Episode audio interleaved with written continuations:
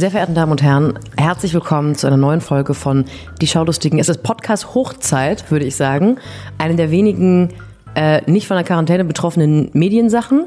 Mir gegenüber sitzt Matthias Kalle, Fernsehexperte, mein liebster Podcast-Partner seit mittlerweile ziemlich genau einem Jahr. Äh, wir sind feierlich. Oder? Ein bisschen, ein bisschen feierlich sind wir. Wir haben, wir haben Nüsschen. Wir haben Nüsschen. Wir haben ähm, Mineralwasser und du trinkst einen Kaffee in alter Ja. Tradition. Und ähm, ganz wichtig, ähm, wir sitzen zwei Meter Abstand. Zwei Meter Zwei Abstand. Meter Abstand, das ist Ich auch neu sowieso- für uns. Ich habe sowieso immer eine Armlänge Abstand, aber also wenn ich den Arm von Matthias wegstrecke. Ja.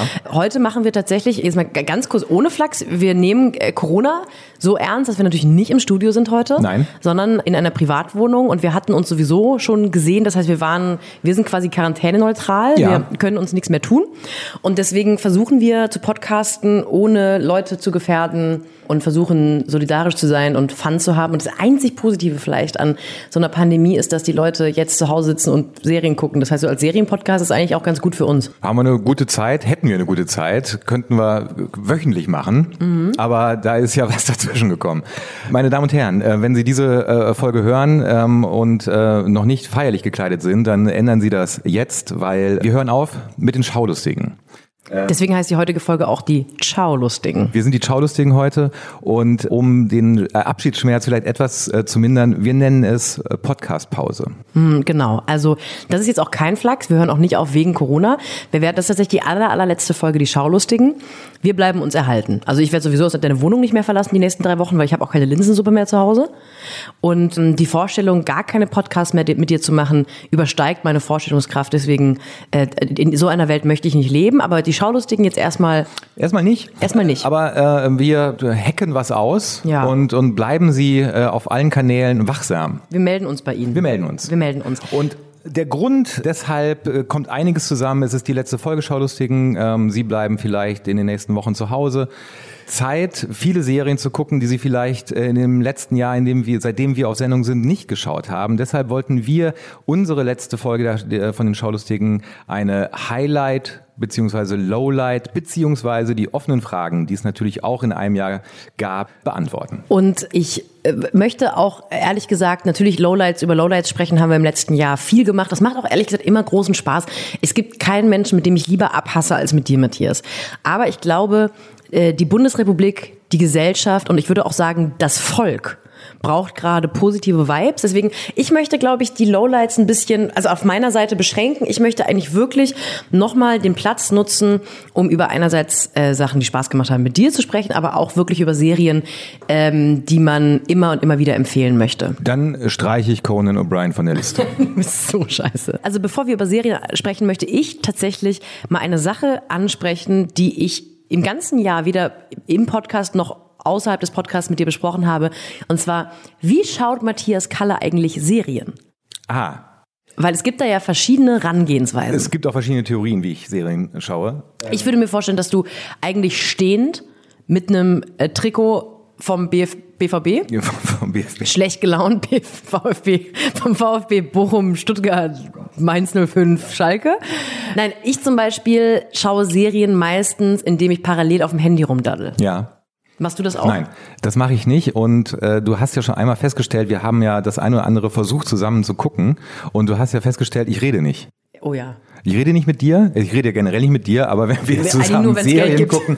Ich habe mal, ich hab mal irgendwo gelesen, dass Marcel Reich-Ranitzky aus Respekt vor dem Autor Bücher nur im Sitzen und immer mit Krawatte am Mann gelesen hat. Liest du auch, äh, siehst du, schaust du Serien dann auch im Smoking? Nein, weil ähm, ich habe keinen Respekt vor Fernsehmachern und, und deshalb, ich habe kein Handy in der Hand, es sei denn, es sei denn, es ist, äh, wir, wir, wir schauen sowas wie äh, eine, eine, eine Talkshow, wo ja das Handy zum Second Screen oder Twitter zum Second Screen geworden ist. Aber wenn ich tatsächlich Serien schaue und egal, ob ich sie gut oder schlecht finde, dann habe ich eine konzentrierte Halbliegehaltung. Eine konzentrierte Eine, eine konzentrierte Halbliga-Haltung. Die ich jetzt nicht demonstrieren möchte. Und schaue dann ohne Einfluss von außen mir diese Serie an. Tatsächlich. Das ist beeindruckend. Ja. Das habe ich bei Büchern eher als bei Serien, weil ich finde Serien, ich, also das, das ist jetzt wirklich eine der berühmten Generationensachen mit Sicherheit. Hm. Ich kenne Fernsehen eigentlich ja ohne Second Screen gar nicht mehr so richtig. Das stimmt. Für mich war Fernsehen immer totale Kontemplation. Also das ist äh, man, also man konzentriert sich tatsächlich, also ich möchte mich auf das, was ich da gerade sehe, äh, wirklich konzentrieren und möchte da auch keine Beschallung von außen haben. Ich möchte mich auch nicht mit irgendwem unterhalten, weder davor noch danach noch währenddessen, mhm. ähm, weil ich mache das ja mit dir, Gott sei Dank zum Glück. Aber währenddessen finde ich Konzentration auf das, was da gerade passiert, tatsächlich wichtig. Ich mache mir auch, ich weiß gar nicht, wie du es, also wir haben ja verschiedene Herangehensweisen. Du hast ja sehr oft deine Notizen für diesen Podcast auf deinem Handy, ich habe es auf dem Laptop. Äh, ich mache mir aber auch nicht während ich schaue Notizen, sondern immer nur danach. Ich weiß nicht, wie du das handhabst. Ich mache mir beides, weil es gibt so, ich schreibe mir dann vor allem so Szenen, die ich besonders lustig oder skurril oder irgendwie mhm. be äh, beschreibenswert finde, auf. Was manchmal ein bisschen wirr ist, weil ich das mache das meine Notiz-App im Handy und das führt dann dazu, dass da manchmal einfach nur so eine Notiz steht von wegen Schokokuchen, Ausrufezeichen, Szene mit dem Jungen. Ja, ich und dann weiß halt auch niemand, genau, die berühmte, die berühmte Szene mit dem Jungen und dem Schokokuchen ja. war, glaube ich, in American Pie. Und äh, ah, das, das ah, und dann bringt das nicht immer so viel und die eigentlichen weiterführenden Schlaubi-Gedanken, die mache ich mir auch erst danach. Ja.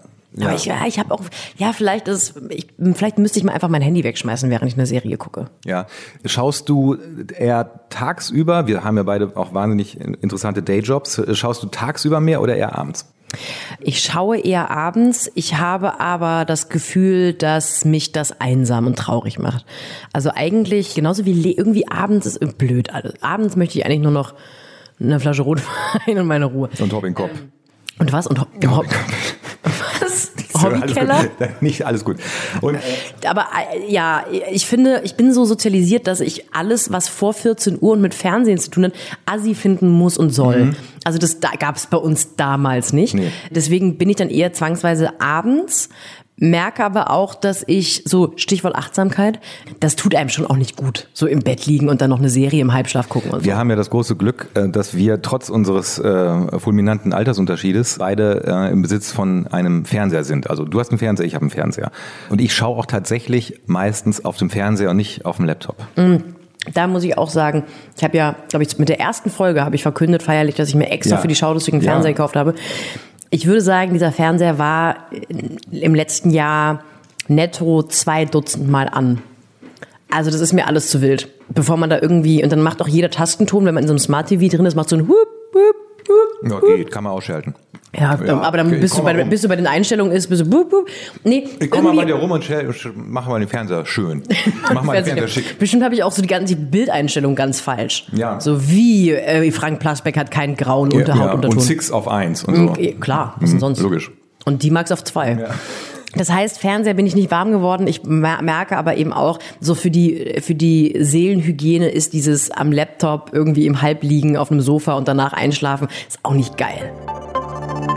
Dieser Podcast wird präsentiert vom Hörverlag. Im neuen, hochwertig produzierten Hörbuch Hashtag Haltung hören Sie zeitlose Statements für eine offene und gerechte Gesellschaft. Originalaufnahmen großer Persönlichkeiten, von Einstein über Kästner und Lindgren bis zu Greta Thunberg, verdeutlichen, was es heißt, Haltung zu zeigen und auch in politisch stürmischen Zeiten Gerechtigkeit zu leben. Das Hörbuch gibt es direkt bei Random House und überall, wo es Bücher gibt.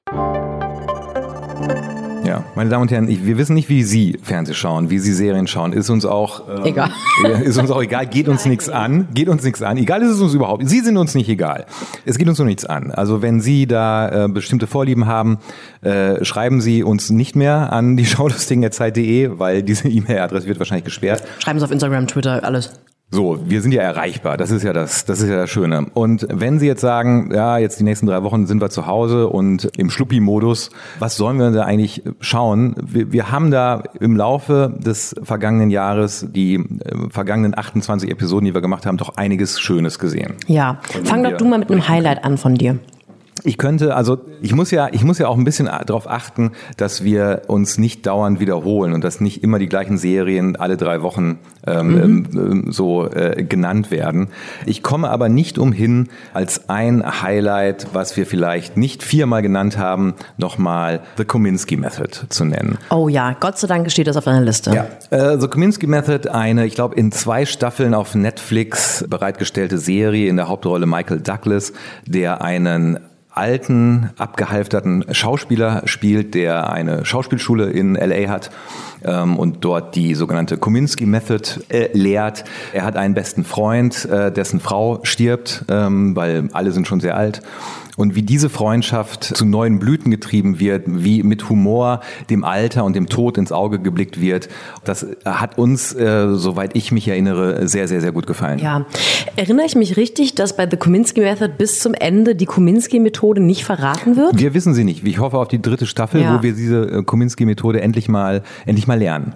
Ich fand auch The Kominsky Method ein unglaublich liebevoller Humor und es werden so ganz viele Themen gestriffen, die wir immer wieder in Serien ähm, gesucht haben, also Tod, Freundschaft, Tod auch über viele Jahre und Jahrzehnte vor allem, Elternschaft und Kinderschaft. Ja.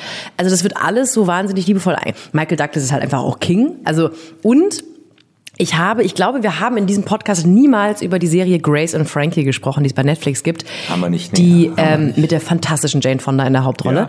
Und Grace und Frankie war die erste Serie, die ich gesehen habe, wo ich, wo mir aufgefallen ist, krass, da sind wirklich mal Protagonisten und Protagonistinnen, die alt sind, nach ja, allen ja. Regeln der Kunst. Und das habe ich bei The Kominsky Method, das war dann die zweite Serie, wo ich wirklich finde, das sind alte Menschen. Und die sind eben nicht, deren Alter ist natürlich auch mal ein Thema, aber es geht nicht darum, dass sie da Protagonisten sind, weil sie alt sind, sondern die werden halt gezeigt, wie sie sind. Und das ist ja auch eine Art von äh, Diversität, die ich total äh, wichtig finde und gut finde. Ja. Also Kominsky Method können wir, glaube ich, uneingeschränkt empfehlen. Du hast schon Michael Douglas gelobt. Ähm, sein bester Freund wird gespielt von dem großartigen Alan Arkin. Es gibt Gastauftritte von Bob Odenkirk, von Jane Seymour. Paul Reiser, da ist einiges los. Und also, ausgedacht hat sich das Ganze der gleiche Mensch, der sich komischerweise Two and a Half Men ausgedacht hat, was, äh, glaube ich, uns beiden nicht so sehr gefällt. Überhaupt nicht. Also beziehungsweise ich habe wieder äh, Matthias Nüsschen aufgegessen. Ich esse immer die ja, Cashewnüsse raus. Nimm und, doch noch einen Schluck. Ah, danke. Von den verschiedenen Getränken, die ich hier habe. Ich glaube, Tuna auf Man war gut, oder? Also es war halt so ein bisschen Prollo-Humor, aber war das nicht für eine Sitcom eigentlich total in Ordnung? Ich glaube, ich habe es damals schon erzählt, dass ich ähm, den äh, uns beiden bekannten Christian Ullmann, äh, habe ich mal mich drüber unterhalten, über Two and a Half Men. Und der sagte mir, furchtbare Synchronisation muss man auf Englisch schauen. Und ich bin ja immer bei solchen Aussagen, muss man auf Englisch schauen, finde ich immer schwierig. Äh, ich habe es nicht gemacht, ich habe es nicht überprüft, ob es nicht auf Englisch viel, viel lustiger ist. Aber ich konnte mit der deutschen Fassung von Two and a Half Men sehr, sehr wenig anfangen und habe da, glaube ich, nach anderthalb Folgen diese Sache auch aufgegeben.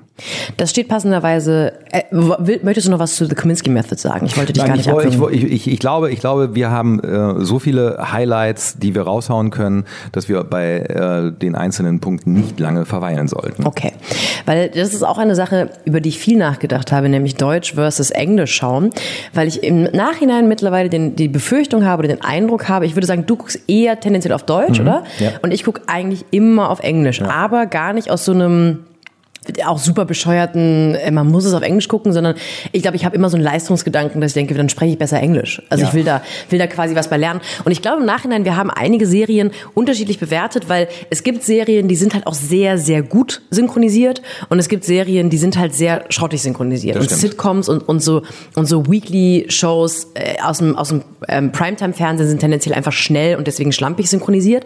Und ich glaube, es gibt echt Serien, die du, dir durchgegangen sind, weil es kaum erträglich ist, diese Synchronisierung zu sehen und zu hören.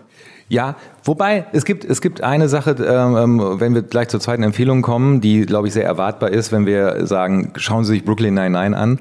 Ähm, ich habe ähm, alle Staffeln, die verfügbar sind äh, auf Netflix, auf Deutsch geschaut und habe vor kurzem angefangen mit der ersten Staffel sie auf Englisch zu schauen. Und was macht das mit dir? Äh, das macht mir, ich hoffe, es macht mich schlauer äh, mhm. und es, ich hoffe, es macht mein Englisch besser. Aber äh, dadurch, dass ich ungefähr, du weißt, ich kenne sie auswendig, äh, die einzelnen Folgen und cool, cool, cool, Ich muss, ich muss, ich gebe zu, ich muss mich anstrengen, ähm, aber dafür habe ich ja auch diese Fernsehhaltung ähm, wenn ich schaue. Und ähm, ich finde es sehr, sehr interessant und ich finde es aber tatsächlich nach wie vor, jetzt wo ich die halbe erste Staffel auf Englisch geschaut habe, ich glaube, dass sie sehr, sehr gut synchronisiert ist und dass sie auch die, die Stimmen sehr gut getroffen haben. Mhm. Und deshalb äh, ist es für mich tatsächlich gerade ein Vergnügen, mir das nochmal auf Englisch anzuschauen. Ja, ich finde einfach tendenziell oder grundsätzlich diese Leute unerträglich, die so tun, als würde man Fernsehen gar nicht gucken dürfen, wenn man es synchronisiert guckt. Es gibt so ein paar Serien, wir sprechen gleich ausführlich über Brooklyn Nine. Ich möchte kurz äh, einmal den Punkt machen für solche britischen Serien, mhm. so Broadchurch, Sherlock und so ein Kram, wo ich wirklich das schwer erträglich finde, es auf Deutsch zu schauen, ja. weil ich irgendwie die Vermutung habe mittlerweile, dass britisches Fernsehen zur Hälfte auch nur gut ist, weil man einfach gerne britisches Englisch hört. Ja, das stimmt. Wir haben ja, wir haben ja, wenn Sie da nochmal äh, reinhören wollen, eine äh, UK-Spezialfolge gemacht mit Schwerpunkt auf äh, englische Serien, wie zum Beispiel The Queen, deine Lieblings The, The Crown. Warum sage ich denn immer The Queen? Das gibt's doch gar nicht. The Crown, Broadchurch. Wie der Song von Billie Eilish. Ähm, ja.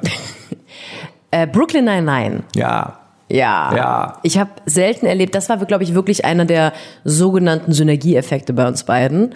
Wir hatten ganz selten Serien, wo wir eigentlich pausenlos wochenlang immer wieder unabhängig voneinander uns geschrieben haben und erzählt haben, wie toll wir gerade Folge XY finden. Mhm. Und es ist eine der wenigen Serien in meinen Augen, die wirklich immer besser wird. Und ich frage mich auch, wie die das hinbekommen. Also die ersten Staffeln sind schon toll, sehr liebevoller. Also Brooklyn Nine spielt auf dem 99. Precinct ähm, der New Yorker Polizei. Mhm.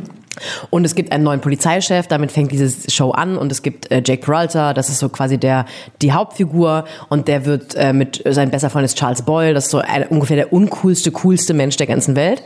Und ähm, es gibt eben einen unglaublich diversen Hauptcast. Und am Anfang sieht es so aus, als würde der Polizeichef einen ganz neuen, aber schlechten Wind in dieses Precinct reinbringen. Und am Ende oder eigentlich schon nach wenigen Folgen stellt sich eigentlich heraus, wahnsinnig cooler Typ. Und äh, diese Serie ist von Anfang an mit Ansage, aber eben ohne Zeigefinger unglaublich divers und schafft es, sich immer über die richtigen Themen lustig zu machen. Ja. Und das bewundere ich wirklich, dass die in se sechs Staffeln, die ich gesehen habe, die es legal im Internet gibt, äh, nicht ein einziges Mal einen Ausfall haben in einen problematischen Humor. Weil das hat eigentlich fast je, muss jedes, jeder, der Witze schreibt, muss mal dazwischen einen Witz haben, der Kacke ist und der sich über das Falsche lustig macht. Aber selbst die Figuren, die sich über also es gibt natürlich irgendwie so frauenfeindliche Macho-Arschlöcher, die werden dann da gezeigt.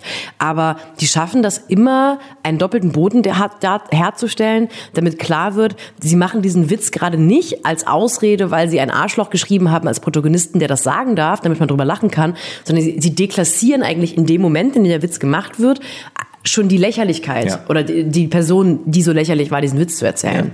Ja, ja. Also der Writers Room von Brooklyn Nine-Nine ist äh, eigentlich unser ja, wie soll ich das sagen, unser Sehnsuchtsort. Da würden wir gerne mal, äh, gerne mal reinschauen. Du hast mir erzählt, äh, du recherchierst ja auch jede einzelne Folge vor, dass der Writers Room von Brooklyn Nine-Nine im Prinzip eigentlich nur aus Harvard-Absolventen besteht, die gesagt haben, wir gehen ähm, in dieses schmuddelige Showgeschäft und, und möchten lieber äh, lustige Sitcoms schreiben, als äh, Unmengen von Geld in irgendwelchen, keine Ahnung, äh, Law Firms zu verdienen. Das ist total richtig. Ich glaube allerdings, dass das keine Besonderheit vom Writers Room von Brooklyn Nine-Nine ist, sondern so ein bisschen ein Running Gag in der Comedy-Autorinnen-Szene in den Staaten ist, dass eigentlich jeder, der, also fast alle, die, zu, die es zu was gebracht haben, ähm, auf so einer Ivy League Uni waren. Also Harvard ist jetzt so der Running Gag, weil auch bei, bei Conan O'Brien, der auch in Harvard war, äh, hat irgendwie so als äh, äh, Janitor, als, als Putzmann. Der hat irgendwie seine Chefautoren waren alle in, in Harvard und ähm, das, deswegen hat Harvard im Speziellen so eine so eine äh, so ein lustiges Image. Es gibt aber auch ähm, bei SNL war auch jeder Zweite auf so einer unfassbaren Elite-Uni. John Mulaney zum Beispiel, der jahrelang bei SNL geschrieben hat, war auch ich, war, ich glaube Georgetown oder so. Also wirklich, mhm. äh, wo man denkt, warum bist du nicht, warum bist du nicht Biochemiker geworden und versuchst äh, Corona zu mit einem täglichen ja. Corona-Podcast ja. irgendwie zu heilen. Ja. Und, und das fand ich sehr erstaunlich. Es gab allerdings auch, habe ich schon mal in der in der Comedy-Folge erzählt. Ich erzähle es noch mal kurz. Äh, warum nicht? Der Chefautor von Brooklyn Nine, der Mann, dem wir das zu verdanken haben, der wäre wirklich fast Anwalt geworden, weil der Chefautor, bei dem er früher gearbeitet hat, hat bei so einer kleinen äh, Loser-Show namens Conan Show geschri äh, geschrieben, der meinte so, ich überlege doch, ob ich Anwalt werde. Und der Chefautor meinte so als Gag, ja, auf jeden Fall, mach das auf jeden Fall. Geh zur Law, Law School. Und deswegen hat der Chefautor, äh, dieser Autor, ganz kurz gedacht, ah ja, wenn selbst der sagt, dass ich nicht lustig schreiben sollte als Hauptberuf, ist dann aber, glaube ich, nicht genommen worden und hat dann doch die kleine Loser-Show Brooklyn hineingeschrieben. Ja. Und wir sind ihm sehr dankbar. Und äh, es ist nicht so, dass sie eine unfassbar lustige Serie schreiben, sondern, und ähm, ich möchte da ein, das unser zweitliebstes Wort in diesem Podcast benutzen. Es gibt äh, vor allem in den späteren Staffeln Temperaturwechsel in jeder einzelnen äh, Folge. Äh, zum Beispiel, wenn eine der Hauptfiguren der anderen Hauptfigur einen Heiratsantrag macht, dann habe ich das schöner und romantischer und herzergreifender eigentlich noch nie gesehen. Ja. Und ähm, flankiert wird das Ganze mit dem Gag vorher, mit dem Gag hinterher, aber dieser Heiratsantrag ist so phänomenal. Das ist ganz, ganz große Kunst, das so zu schreiben. Ja, das ist wirklich so eine Feelgood-Serie und falls Sie jetzt schon vielleicht an dem Punkt sind, dass die vielleicht noch freiwillige, freiwillige, vielleicht schon unfreiwillige Quarantäne äh, Sie so ein bisschen doof im Kopf macht und so ein bisschen aggressiv und so ein bisschen, dass Ihnen die Decke auf den Kopf fällt. Brooklyn Nine-Nine ist wirklich eine Serie, die man mit fast allen gucken kann. Ich würde sagen, ab welchem Alter Kinder? Ich kenne, ich kenne einen, äh, wir haben einen gemeinsamen Bekannten, der schaut das gerade mit seinem zwölfjährigen Sohn. Kann man Und machen. Das kann man machen. Ja. Ja. Das kann man machen. Vielleicht nicht auf Englisch. Äh, Na, wobei ein Zwölfjähriger spricht wahrscheinlich besser Englisch als ich. Als wir zusammen. Das kann gut sein, ja. Aber äh, probieren Sie es aus und ich glaube auch tatsächlich ab zwölf ist das ein großartiger Humor und es ist ein menschlicher Humor, es ist ein solidarischer Humor ja. und man macht nichts verkehrt. Ich glaube, fünf oder sechs Staffeln sind äh, frei verfügbar. Und äh, das kann die ein oder andere trübsinnige Stimmung vertreiben. Absolut. Ich habe jetzt eben schon äh, Broadchurch ja. gestriffen wegen schottischem Dialekt oder englischem, britischem Englisch.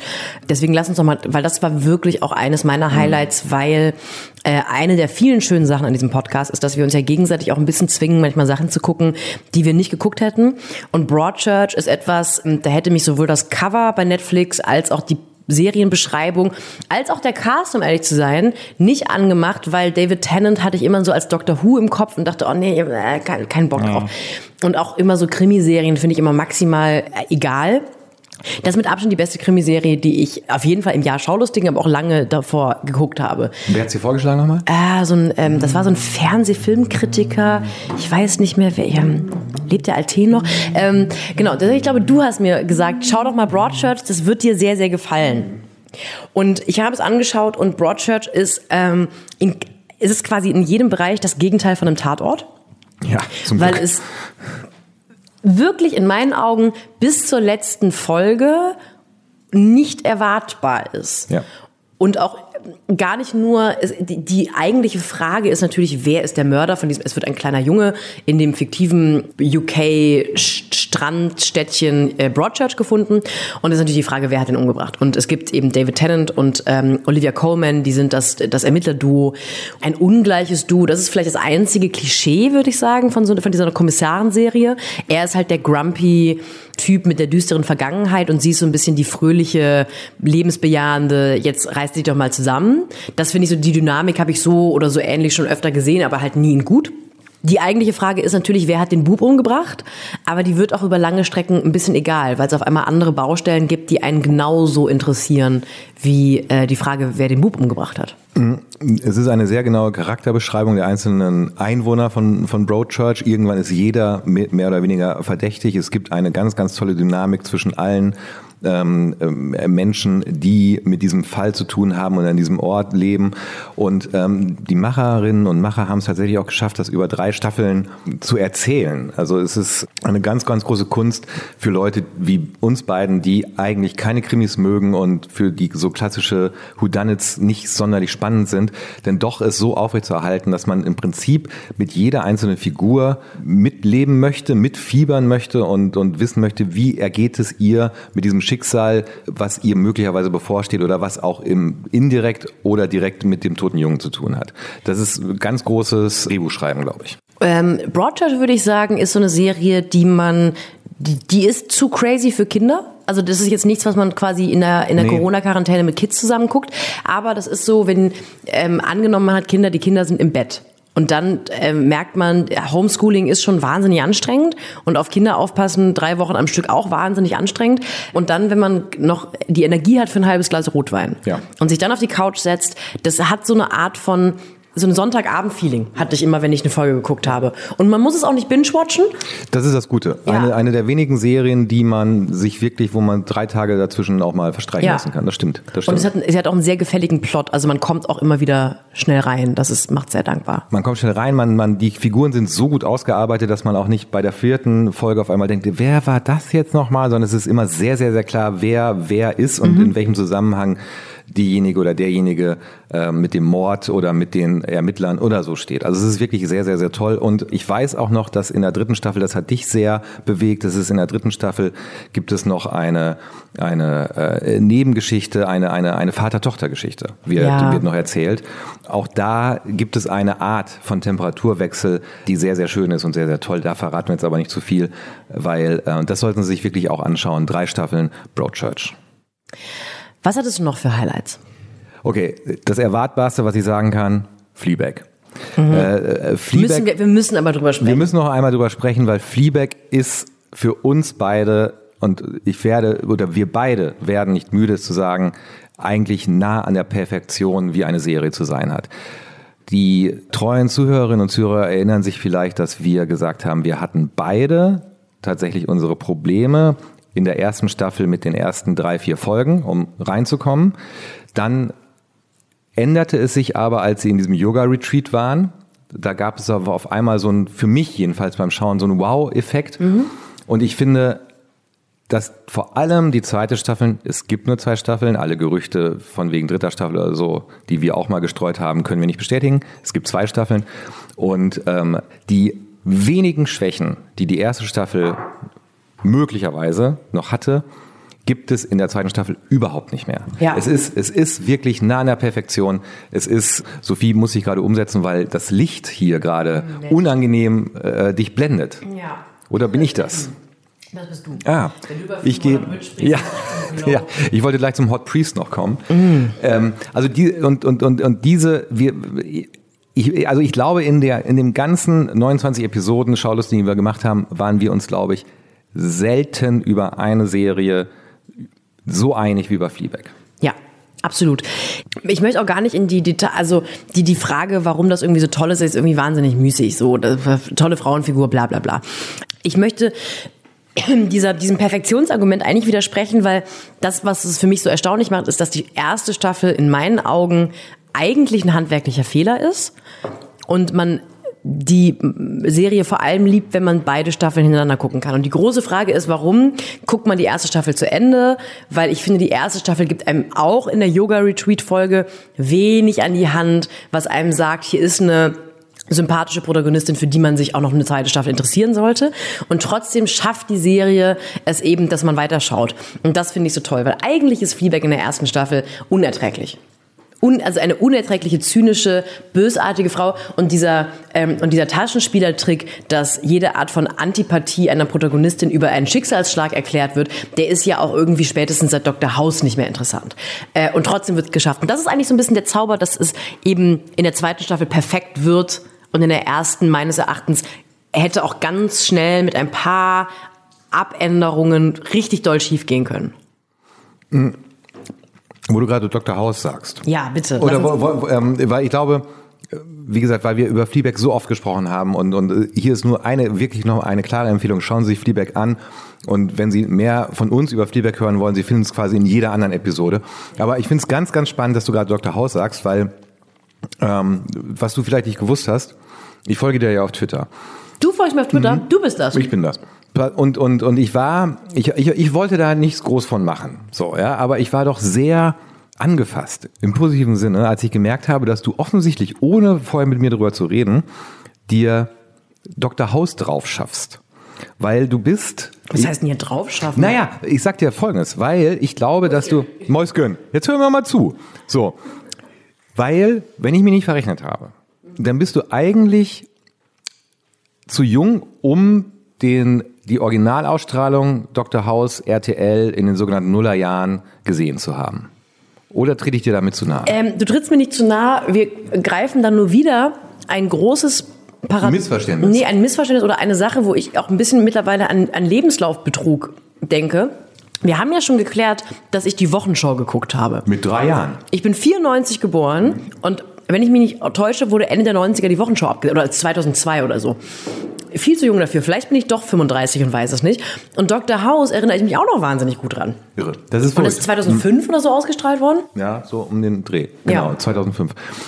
Ich, ich habe mich jedenfalls, also für mich war es so, als ich das gesehen habe, dass du offensichtlich gerade heimlich, ohne mich einzuweihen, mh, äh, dir alte Dr. House Folgen und Staffeln nochmal anschaust, äh, habe ich mich total gefreut, weil ich dachte, ah, toll, jetzt, aber vielleicht denke ich auch, dass ich jünger bin, als ich in Wirklichkeit bin, weil ich denke dann die ganze Zeit, toll, jetzt guckt Sophie eine Serie, die mir in meiner Jugend wahnsinnig viel bedeutet hat, obwohl, obwohl ich schon 30 war, als Dr. House ähm, ähm, äh, auf RTL ausgestrahlt wurde. Und Oh, ich freue mich gerade so, dass wir über Dr. House Ja. sprechen, weil ich eigentlich nicht schummeln wollte. na, ich- wollte eigentlich nicht Serien hier nochmal reinbringen, die wir nicht besprochen haben im letzten Jahr. Das, das, das möchte ich eigentlich, aber ich glaube, wir können zwei Ausnahmen machen. Das eine ist Ja. Dr. House, zu der anderen kommen wir gleich noch, weil ähm, ich es sehr, sehr toll finde, dass das, oder was heißt toll, eigentlich ein bisschen schade, dass jetzt, wo sich die Schaulustigen dem Ende nähern, wir haben noch eine halbe Stunde, wir festgestellt haben, dass Serien, die uns offensichtlich vor 10 Jahren, 15 Jahren einiges bedeutet haben, dass die jetzt ähm, im, bei den sogenannten Streamingdiensten wieder verfügbar sind. Und ich Ja. finde, gerade wenn wir die äh, Leute, ähm, die müssen jetzt wir sagen, wie es ist, ein paar Wochen, wenn nicht sogar Monate, müssen sie ohne Sophie Passmann und mich auskommen. So. Und da kann man jetzt auch nochmal sagen, Dr. House, die sieben oder acht Staffeln oder sogar neun, Neun, ich, wahrscheinlich sind es, ja, es sind viele Staffeln. Ähm, das, das, das lohnt sich auf allen Ebenen. Möchtest du gerade erzählen, ähm, worum es eigentlich geht für all die, die, die Dr. House nicht kennen? Es geht bei Dr. House um. ich hab grad, sorry. Ja, ja, es geht in Dr. House um ähm, äh, einen Ha- Doktor, der heißt House. Der äh, leitet. wow, wow. Äh, Ich möchte, in solchen Situationen möchte ich gerne daran erinnern, dass es Leute gibt, die mich entweder Public Intellectual oder auch Stimme meiner Generation nennen. Beides habe ich beeindruckend unter Beweis gestellt hiermit. Äh, Dr. House ist der Leiter von einer Differentialdiagnostik Special Unit in einem Krankenhaus. Er hat drei Mitarbeiter und Mitarbeiterinnen und Haus und sein Team lösen die Special-Fälle. Also wirklich Patienten, Patientinnen, wo keiner draufkommt, was die haben. Und es ist eine klassische, es ist für mich so ein Morph, der auch in den Nullerjahren entstanden ist. Es ist eigentlich zu stringent in seiner Geschichte, um eine klassische Sit, also Sitcom ist es ja eh nicht in seinem Aufbau, aber es ist eigentlich eine Serie, die man zwar einmal die Woche zufällig reinschauen kann und man kommt mit, weil jede Folge ist abgeschlossen genug. Es gibt aber eine ganz, ganz eindeutige Charakterentwicklung bei allen und die Konstellation der einzelnen Personen ändert sich auch so vehement oder so, so, so, so doll über die Staffeln, dass es eigentlich auch große Freude macht, diese Serie am Stück zu gucken. Und tatsächlich hat die, die, die, die Tatsache, dass ich Dr. House gucke gerade, hat viel mit den Schaulustigen zu tun weil ich gemerkt habe, ähm, ich weiß nicht, ob du das auch hast, du bist jetzt auch im Gegensatz zu mir viele Jahre Fernsehkritiker gewesen vor diesem Podcast. Ähm, ich hatte so einen intellektuellen Erschöpfungszustand, was Serien angeht. Also an irgendwann, wenn man diese Menge an Serien, die wir gucken wollen und sollen, zu Ende, wirklich guckt, dann hat Fernsehgucken irgendwann nur noch mit Arbeit zu tun. Und ich habe dann irgendwann gedacht, ich brauche etwas, was ich abends angucke, wenn ich fast schon am Einschlafen bin und ich muss nicht darauf achten, wie die Protagonisten zueinander stehen. Ich will einfach nur mit coolem Humor beschallt werden und deswegen habe ich mich für Dr. House entschieden. Und das ist so eine Art Therapie gerade vom Fernsehkritikerinnen-Dasein. Äh, also all das, was Sophie gerade erzählt hat, ist natürlich nicht der Grund, warum wir mit den Schaulustigen aufhören, dass wir nur noch das als Arbeit ansehen. Nein, nein, so. nein, nein. Aber Also zwischendurch, zwischendurch brauchte ich mal Ich auf einmal so, ich verstehe so, das. so ähm, Serien für die Seele. Ich verstehe das total. Ich verstehe das total und und ich habe ich habe etwas Ähnliches. Da können wir gleich noch drüber sprechen. Ich ich habe ich habe Dr. House sehr sehr sehr geliebt, als es bei RTL kam und äh, ich finde es eine eine eine fantastische Serie mit ganz ganz tollen Schauspielern. Du hast richtig gesagt, es gibt so eine ganz großartige Figurenentwicklung bei allen Einzelnen, äh, der die dort mitspielen. Äh, das liegt aber auch daran, dass zum Beispiel mit äh, Dr. House, also mit Hugh äh, Laurie, ist es ein ganz großartiger, auch da wieder britischer Komiker, der die Hauptrolle spielt. Ich fand, ich fand das Ende so äh, ziemlich blöd. Äh, das Ende haben sie nicht gut hingekriegt. Das, das ist so, das ist so sehr, sehr Dumbledore lieblos. stirbt. Dumbledore stirbt am Ende. Unter anderem, unter anderem stirbt Dumbledore. Also das Ende fand ich so sehr, sehr, sehr, sehr mittelmäßig.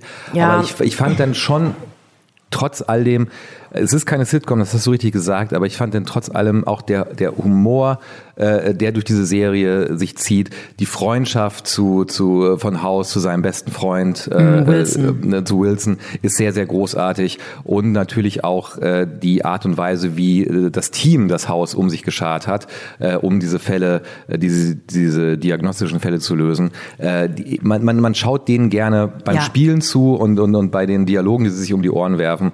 Und deshalb ähm, habe ich es damals schon sehr, sehr gemocht und ähm, fand auch dieses, dieses Anti-Helden-Ding, was dann mit Breaking Bad ein paar Jahre später auf die komplette Spitze getrieben wurde, äh, fand ich da schon sehr, sehr toll, als Ja. es 2005 rauskam. Ähm, ich habe auch sofort immer wieder äh, in den schlimmsten Folgen von Haus, also schlimmste im Sinne von da, wo Haus wirklich der absolute Arschloch-Zyniker ist, den man im echten Leben niemals ertragen würde in seiner Attitüde. Aber als Serienheld natürlich liebt, musste ich auch sehr oft an Sherlock denken, weil ich gemerkt habe, ich habe eine große Schwäche einfach für Arschloch-Protagonisten. So, die einfach wirklich, und Sherlock ist ja auch unerträglich, aber genial. Ja, ich wollte gerade sagen, also das Arschlochige wird ja durch die Genialität Ja, genau. kompensiert, zum Glück. Ähm, und Dr. House, also sowieso, ich habe das Gefühl, Rewatchables, also Serien, die man einfach wirklich ähm, irgendwann schon mal gesehen hat und mit einer gewissen Zeit in seinem Leben nostalgisch heute verbindet, die nochmal zu schauen, ist auch ein Trend. Also ich wurde, als ich über Dr. House getwittert habe, wirklich von mehreren Leuten äh, angeschrieben, die sofort meinten, ah, du guckst gerade Dr. House und ich gucke gerade Friends wieder äh, oder Criminal Minds, also Sachen, die wirklich nichts von einem Gilmore abverlangen. Girls wird gerade sehr Sowas. geschaut, ja. Ja. Und ähm, ich finde das einfach wahnsinnig schön und um in der in unserer Corona-Quarantäne-Empfehlungssprech zu bleiben, ich glaube, Dr. House ist eine Serie, die kann man gucken, wenn man sich daran erinnern will, dass es auch andere Zeiten gab im Leben. Ähm, aufmerksame Hörerinnen und Hörer dieses Podcasts wissen, dass, ähm, dass es eine Serie gibt, äh, äh, für die ich mich nicht schäme, dass ich sie für eine der besten überhaupt halte, und das ist 24. Und äh, 24 ist gerade bei Amazon Prime alle neun Staffeln, wobei man ab Staffel 5 nicht mehr unbedingt gucken muss, aber äh, die ist jetzt auch frei verfügbar bei Amazon Prime.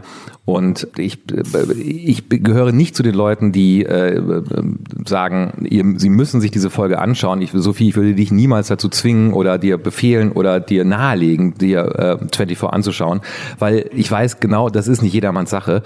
Ich habe mich aber jetzt für mich persönlich sehr, sehr gefreut, dass in Zeiten wie diesen alle Staffeln äh, bei Amazon Prime frei, äh, frei verfügbar sind und äh, freue mich jetzt schon diebisch, diesen ähnlichen Effekt zu haben, den du gerade beschrieben hast, den glaube ich viele Leute haben, wo Fernsehserien schon so eine Art Erinnerung an die eigene Jugend ist oder an Zeiten, als alles noch ein bisschen schöner oder ein bisschen besser oder vielleicht auch ein bisschen schlimmer war. Darauf freue ich mich jetzt schon, weil äh, leider ist es bei 24 auch so, dass ich glaube ich einzelne Sachen mitsprechen kann, wie bei Rocky, aber das ist ja nichts Schlechtes. Ja, es gibt Das ist, Schlimmeres. Es, es gibt Schlimmeres. Also von daher, und jetzt hört unsere Exkursion auch schon auf äh, mit Sachen, mit denen wir uns gerade beschäftigen. Schauen Sie sich gerne Dr. House an, äh, schauen Sie sich gerne 24 an. Zeit genug wird es ja vielleicht geben. Was ist auf deiner Liste? Du guckst so neugierig, nachdem ich ins Dr. House reingeschummelt habe. Auf meiner Liste steht natürlich etwas, was wir zwar sehr kontrovers diskutiert haben, aber wo wir zumindest die erste Staffel, nee, das stimmt nicht, wo wir die zweite Staffel sehr, sehr toll fanden. Und das ist, ich muss es richtig aussprechen, sonst kriegen wir wieder böse Briefe, die aber uns eh nicht mehr erreichen. 13 Reasons Why. Mochten wir da nicht die erste Staffel, vor allem die zweite nicht? Ich glaube, war es nicht so, dass... Ich mag, auch, wie wir auch mittlerweile wie so ein altes Ehepaar Ja, übereinander sprechen. Ich, ich, Hast du die ich- Nudelsalat aus dem Kühlschrank genommen, Matthias? erinnere, Sophie, ich erinnere, dass ähm, wir Probleme mit der zweiten Staffel hatten bei den ersten Folgen und du warst mir so zwei Folgen voraus beim Schauen und ich erinnere mich, dass ich SMS von dir gekriegt ha- habe, wo du nur stand, zehnte Folge, unfassbar, unfucking fassbar. Erinnerst Ah, du dich? ja, ja, stimmt, stimmt, stimmt, stimmt. Und, und, und, und Die wo, dritte Staffel hat uns genervt. die dritte Staffel ja. fanden wir furchtbar. Die dritte war nicht gut, da müssen wir gar nicht drüber reden. Aber und wir haben uns, wir haben es, ich weiß auch genau, dass wir uns äh, mit der äh, mit dem Reden über 13 Reasons Why, wir haben uns nicht, äh, wir haben es uns nicht leicht gemacht, weil wir natürlich die Probleme, die Problematik der Serie wissen und und ähm, aber wir haben trotzdem versucht, das rauszuziehen, was wir für neu, für interessant und auch für möglicherweise äh, wegweisend halten in diesem Bereich, der uns ja eh sehr, sehr viel beschäftigt hat im vergangenen Jahr, nämlich Teenager-Serien. 13 Reasons Why, um es ganz kurz zu machen, erzählt die Geschichte äh, eines äh, Mädchens, das ähm, ähm, sich umbringt und 13 Kassetten hinterlässt, äh, die an 13 verschiedene Personen gehen, die mehr oder weniger etwas damit zu tun haben, warum sich dieses Mädchen so unglücklich und unwohl gefühlt hat, dass sie nur noch einen Schluss sah, nämlich mit ihrem Leben, ihr Leben zu beenden. Und ähm, erzählt wie diese Geschichte, wie. Was natürlich nie ein Schluss ist. Also es ist nie, also natürlich egal, wie wenig man sich Absolut. geliebt fühlt, es Absolut. ist äh, nie die, äh, man ist immer geliebt. Genau. Also das, äh, das darf man nicht vergessen. So, und, und, und, ähm, und diese Geschichte dieser 13 Kassetten und der Sichtweise auf diese Personen, das ist der Rahmen der, der, der ersten Staffel. Und was uns auch sehr, sehr gut gefallen hat, ist, dass, dass es natürlich auch nicht nicht so etwas wie eine komplette, auch keine komplette filmerische Wahrheit gibt, weil das, was das Mädchen im Prinzip erzählt hat, was ihr widerfahren ist, das haben zum Beispiel andere ganz anders gesehen. Und ähm, es gibt nicht, und das fand ich, das, diese Ambivalenz in dieser Serie fand ich sehr, sehr schön, dass es, dass es nicht klar war, wer hat eigentlich die Deutungshoheit über Dinge, die passiert sind, was nichts damit zu tun hat, dass Dinge, wie sie passiert sind, bei verschiedensten Leuten verschiedene Gefühle auslösen. Und das, diese Ambivalenz, finde ich, hat, hat äh, die erste und auch die zweite Staffel von 13 Reasons Why äh, sehr, sehr toll transportiert. Der Rest war dann Wiederholung und, und, und der Versuch, immer wieder was Neues draufzusetzen, noch einen neuen Schockmoment. Und, und da waren wir dann vor allem bei der dritten Staffel irgendwann, irgendwann raus. Wenn man der Serie etwas vorwerfen möchte, also wir haben ja auch lange darüber gesprochen, äh, was darf denn eine Serie um ein so drastisches Thema wie Selbstmord, vor allem bei Teenagern, die ja tendenziell psychisch auch eher nochmal instabiler sind in gewissen Phasen ihres Lebens als Erwachsene, was darf so eine Serie denn zeigen und, und benutzen an Stilmitteln. Und ich möchte in der ersten Staffel tatsächlich auch äh, für alle, die jetzt überlegen, ob sie es gucken sollen, es gibt tatsächlich eine Folge, ich glaube, es ist eine der letzten Folgen, wo äh, gezeigt wird, wie die Mutter ihre Tochter Hannah in der Badewanne entdeckt kurz bevor sie ja. dabei ist zu verbluten, also nachdem sie sich schon die Pulsadern aufgeschnitten hat. Und dieses, diese, ähm, ich weiß nicht, eineinhalb Minuten äh, haben mich Wochen und Monate beschäftigt. Also es ist eine sehr drastische Art, das zu zeigen, weil es eben nicht so splattermäßig irgendwie, es geht ja nicht um jemanden, der dann sich einkotzt noch, weil er sich erhängt hat. Es geht gar nicht um diese Art von Körperlichkeit, sondern es geht einfach um den Horror, den die Mutter da erlebt. Und ich habe mittlerweile gar nicht mehr, also wir haben ja diskutiert, dann darf eine Serie das zeigen, soll sie das zeigen. Und ich bin gar nicht mehr der Meinung, dass sie das nicht zeigen darf. Ich, wenn man der Serie etwas vorwerfen möchte, dann, dass sie eigentlich nur hochkonzentriert gesehen werden kann. Mhm.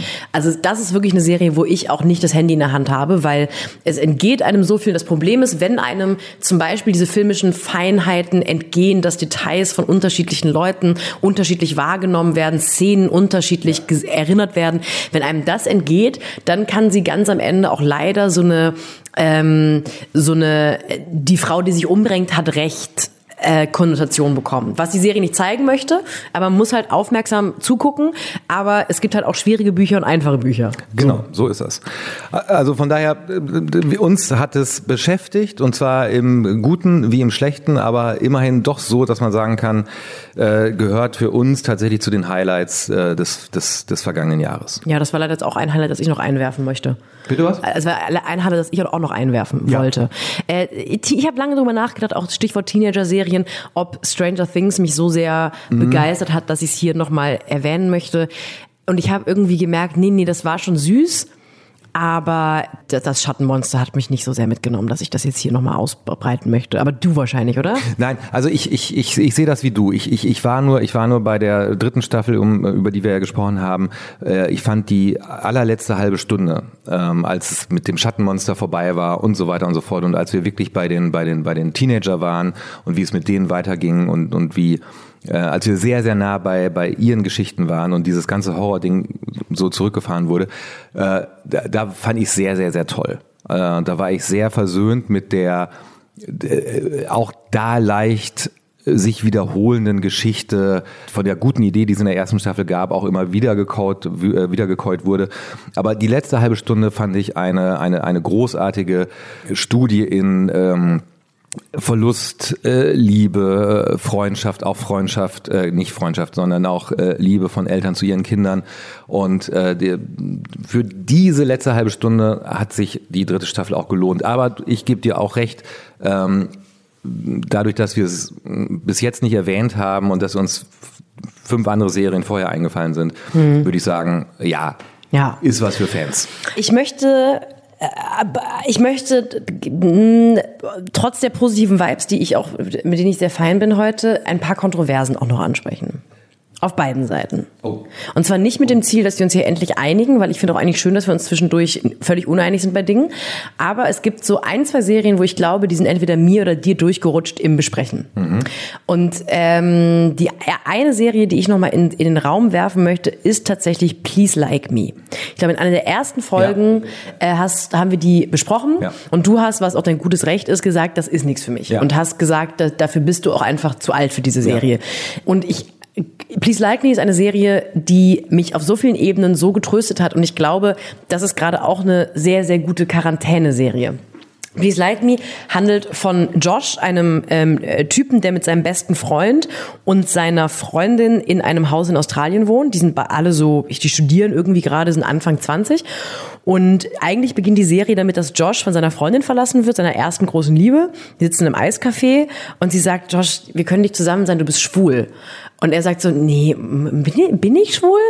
Und diese Art von quirky Humor zieht sich die ganze Zeit durch die Serie. Es sind einfach drei sehr liebenswürdige, warmherzige, aber auch irgendwie außergewöhnliche Teenager, die so eine, die haben eben das Geile daran ist, die haben das Gegenteil eines Großstadtlebens. Die wohnen irgendwie in so einer, im Speckgürtel, in so einem Eigenheimhäuschen von seinem Vater zu dritt und haben so eine Art WG, wo sie jeden Abend geil kochen und sie haben einen Hasen und sie haben einen Vorgarten und äh, Josh ist dann dabei, dann doch zu merken, dass er ziemlich schwul ist. Sein bester Freund ist dabei zu merken, dass er ziemlich unglücklich mit seiner Freundin zusammen ist. Es ist eine klassische Coming-of-Age-Geschichte, aber ein phänomenales Drehbuch und äh, auch da Stichwort zu Eltern sein, Vater sein, Kind sein, Sohn sein, eine ähm, herzzerreißend, herzbrechende Geschichte, die mit einer psychischen Krankheit seiner Mutter zu tun hat im Zuge der zweiten Staffel.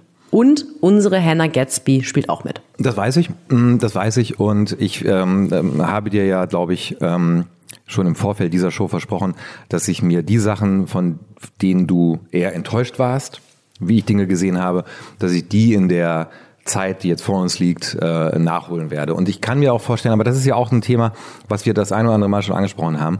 Es gibt bestimmt großartige Serien, die in einer bestimmten Situation für einen selber gerade nichts sind. Oder wo man in der, in der, in der, in der Schausituation, in der man sich gerade befindet, damit nichts anfangen kann. Also ähnlich wie man Bücher vielleicht ähm, in einer Situation anfängt zu lesen und denkt, nee, ist nichts für mich, stelle ich mal weg. Und ein halbes Jahr später nimmt man das gleiche Buch wieder und stellt fest, Donnerwetter, Immer noch scheiße. Ist immer noch scheiße. Oder auch nicht. Also da kann ich mir schon vorstellen, dass, dass, dass, dass die Situationen. Das ist immer noch scheiße. Was denn? Ich hätte ich gern als Pressezitat von dir auf meinem nächsten Buch. Ja, Donnerwetter, Passmann ist immer noch scheiße. Matthias Galle. Donnerwetter kann immer noch nicht schreiben. So.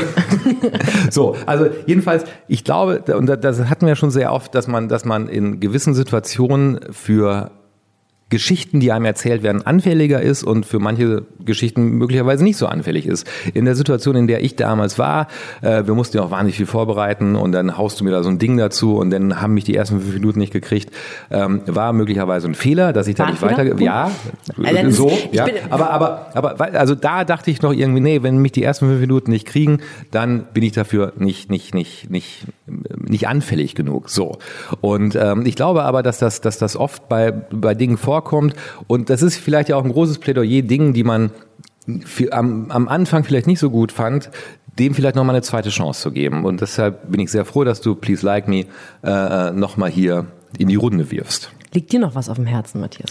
Mir liegt eigentlich noch was auf dem Herzen, äh, weil von dem ich aber weiß, dass du es eh toll fandst. Aber ich wollte es nur noch mal äh, aus, als Chronistenpflicht sagen. Ich möchte auch, ich würde mich sehr, sehr freuen, wenn Sie sich die Zeit nehmen, auch wenn es wirklich ein absoluter Downer ist, sich äh, When They See Us oh. äh, noch mal anzuschauen. Das war eine sogenannte Miniserie bei, bei Netflix. Ich glaube, fünf oder, oder sechs Folgen waren es nur.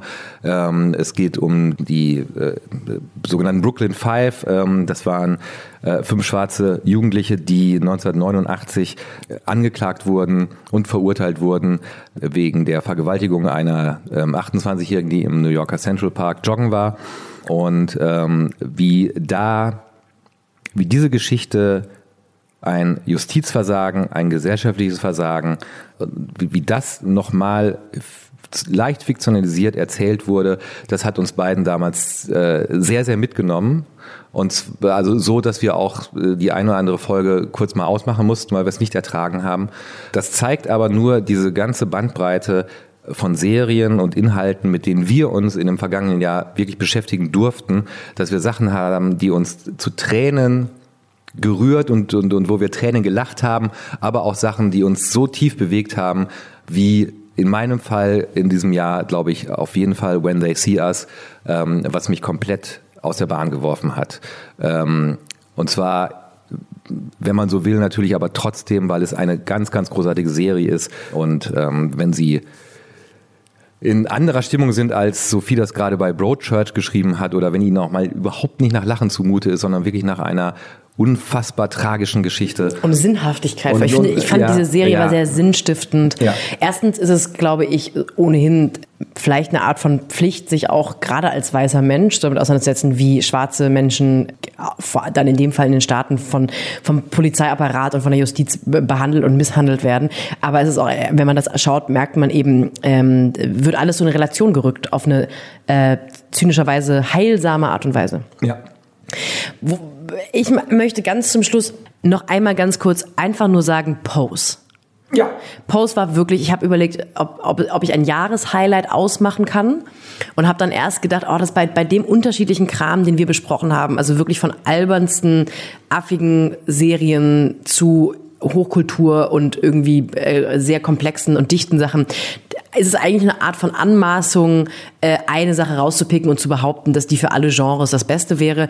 Aber ich habe dann festgestellt, Pose ist für mich auf fast allen existenten filmkritischen Ebenen eine der besten Sachen, die ich nicht nur im letzten Jahr mit dir gesehen habe, sondern überhaupt gesehen habe.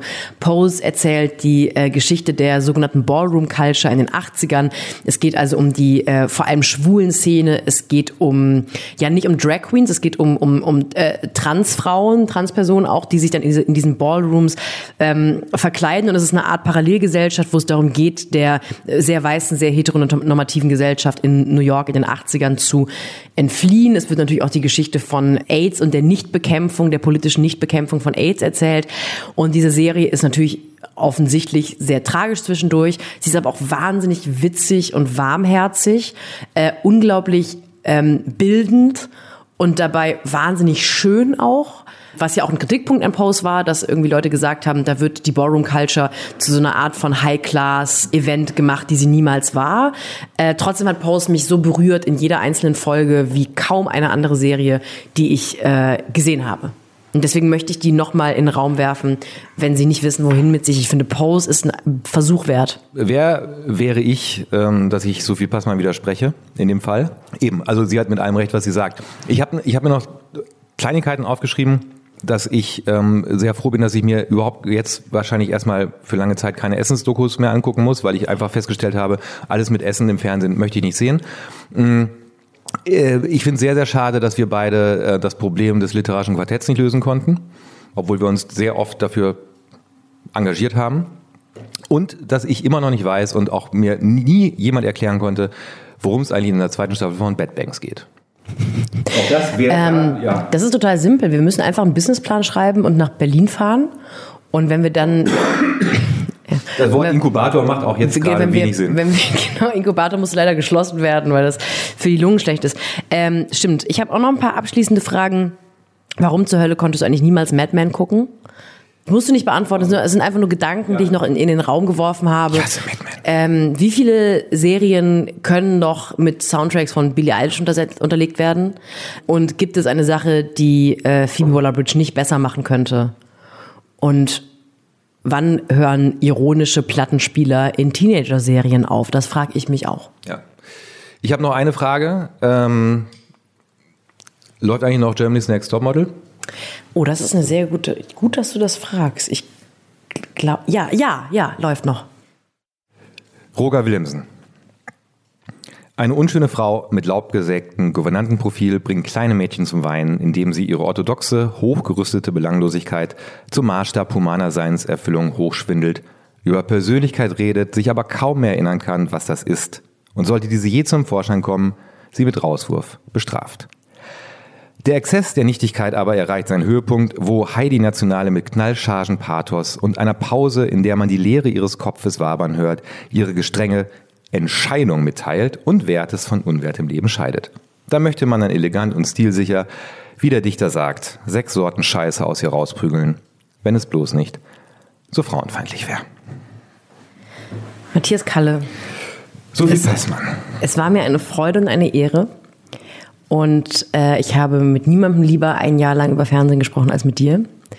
Und ich hoffe, wir sehen uns hinter Mikros bald weit wieder. Ich glaube ja. Und ähm, es wäre auch. Ursprünglich, äh, kleiner aus, aus dem Nähkästchen geplaudert. Ursprünglich wollten wir eigentlich einen Podcast machen ähm, bei der Zeit, wo wir über die geilsten Verbrechen sprechen. Ja. und zwar sehr, sehr lange, bis Ähm, irgendjemand genau, sagt. bis die Leiche das Ja. Schlusswort sagt. Ja. Und das Schlusswort Ja. ist immer dann je nachdem, welche Leiche das fanden ist. die Leute nicht gut. Fanden die irgendwie, meinten so beide Konzepte verstanden. für sich würden auch, also können wir machen, aber nicht mit euch. Ähm, deswegen, ja, schade. Ja. Naja, andermal vielleicht. Ähm, wir sitzen dran, ja. Wir, wir gehen jetzt mal in unseren Writers Room. Und Ich würde mal sagen, bis Denver. Ich würde auch mal sagen, San Francisco. Bis Petersilie. Ciao, Kakao. Machen Sie es gut. Wir hören uns. Tschüss mit Ö.